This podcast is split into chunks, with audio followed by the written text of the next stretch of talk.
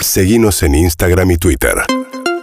Arroba Urbana Play FM. Bien, vamos a charlar un poquito de lo que está pasando en un instituto de formación docente en Villafiorito. ¿eh? Eh, Estela Maris Martínez es docente en el instituto. ¿Qué tal, Estela? Buen día. Hola, buen día María, ¿cómo estás? Bien, contanos qué, qué hacen en el instituto, como para ubicarnos primero.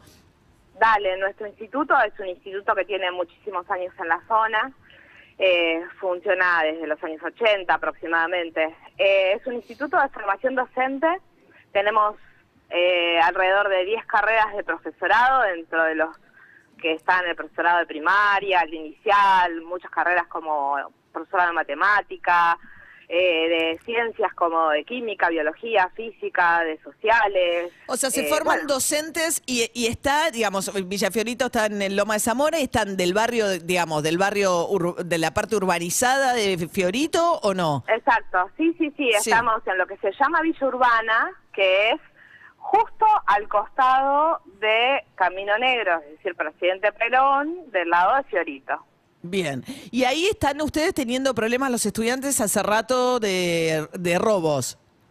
Los estudiantes y los docentes y la institución, es decir, hemos sufrido todo tipo de, de robos, desde los que son de irrumpir en la institución y, y vandalizar y llevarse los, los recursos muchísimas veces, los robos eh, de los, eh, las mochilas a los estudiantes, las- los celulares, los autos, los que te imagines.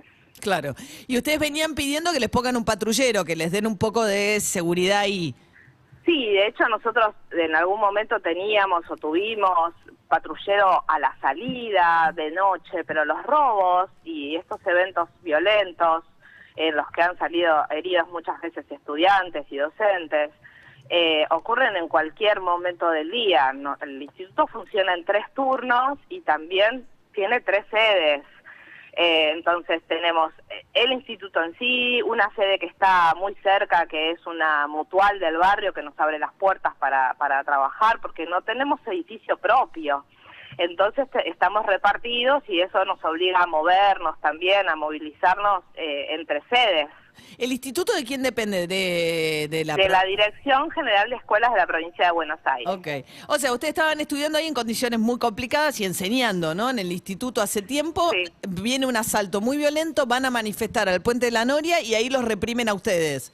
Sí, de hecho ni siquiera llegamos al puente de la Noria. Vos, como sabrás, el puente de la Noria es una estructura muy compleja, amplia, y cuando se decide cortar o, acercarse al, al- al puente, en realidad lo que uno hace es llegar hasta la colectora, lo hacen los estudiantes y el barrio cuando se manifiesta por distintos motivos, ¿no? Vas a uno de los casos a una de las trazas de las manos.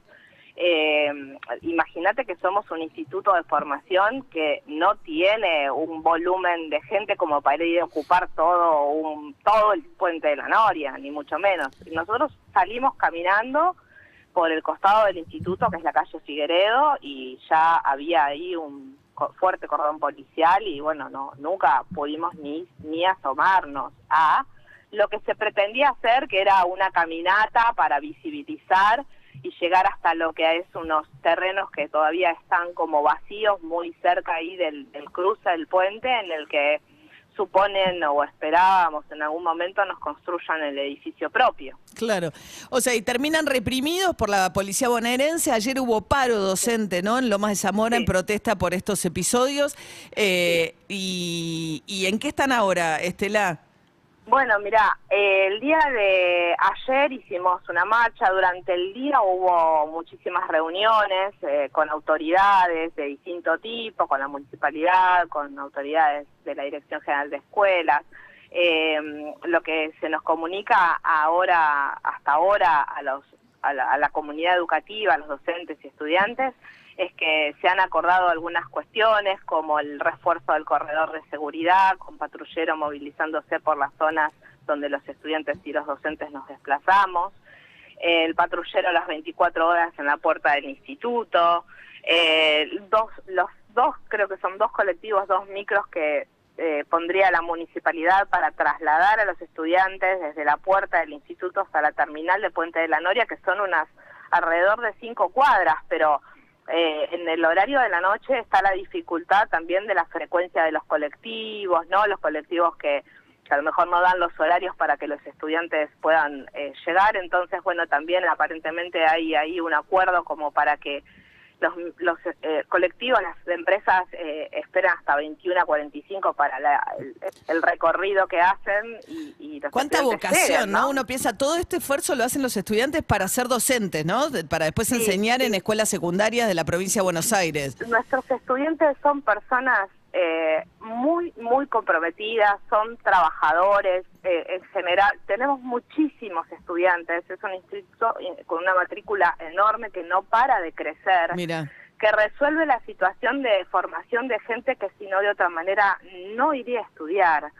Eh, no Pero solo por el barrio, te digo María, eh, te lo digo por la ubicación es- estratégica que tiene, porque muchos de nuestros estudiantes viven muy lejos, entonces Echeverría, Almirante Brown, muy lejos, pero vienen a nuestro instituto porque trabajan en Capital, bajan en la Noria o hacen articulación con algún colectivo, que es yo, el 28, suponete que los deja cerquita en nuestro instituto, estudian y, se, y siguen recorrido para su casa. De otra manera, ellos no podrían estudiar, porque no les daría el horario ni siquiera para estudiar en el turno noche. Vos sabés que el horario de trabajo a veces es Claro. muy extenso. Y estos son chicos que después y chicas que después enseñan en los secundarios de la provincia de Buenos Aires. En inicial, en primaria y en secundaria. Nosotros formamos para Mirá. los tres niveles. Mira.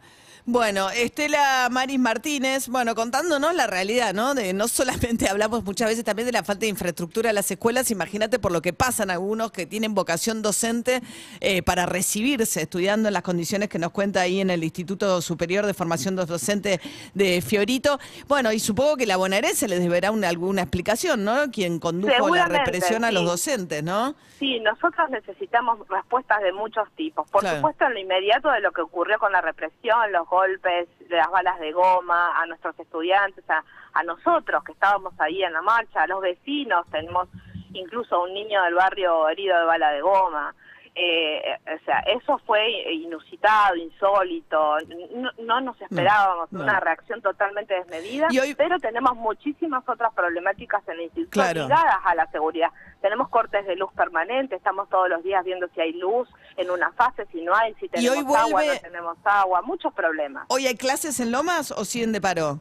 No, hoy hay clases Hoy hay en clase, el bien. Instituto de Lomas, pero en nuestro instituto hay actividades como corresponden a una situación como esta Claro. para comenzar a organizar y reconstruir, intentar reconstruir la confianza de los estudiantes que tienen mucho miedo Claro, bien. de ir. Ok, Estela Maris Martínez, docente del Instituto Superior de Formación Docente ahí en eh, eh, Villafiorito, eh, muy conocido por no ser el lugar de origen de Diego Armando Maradona, ¿no? Villafiorito. Sí, por supuesto. pero ahí están, ¿eh? Eh, tratando de estudiar y de formar este, docentes en las condiciones que nos cuenta. Gracias, Estela, te mando un beso. Gracias a vos, María. Hasta luego. UrbanaPlayFM.com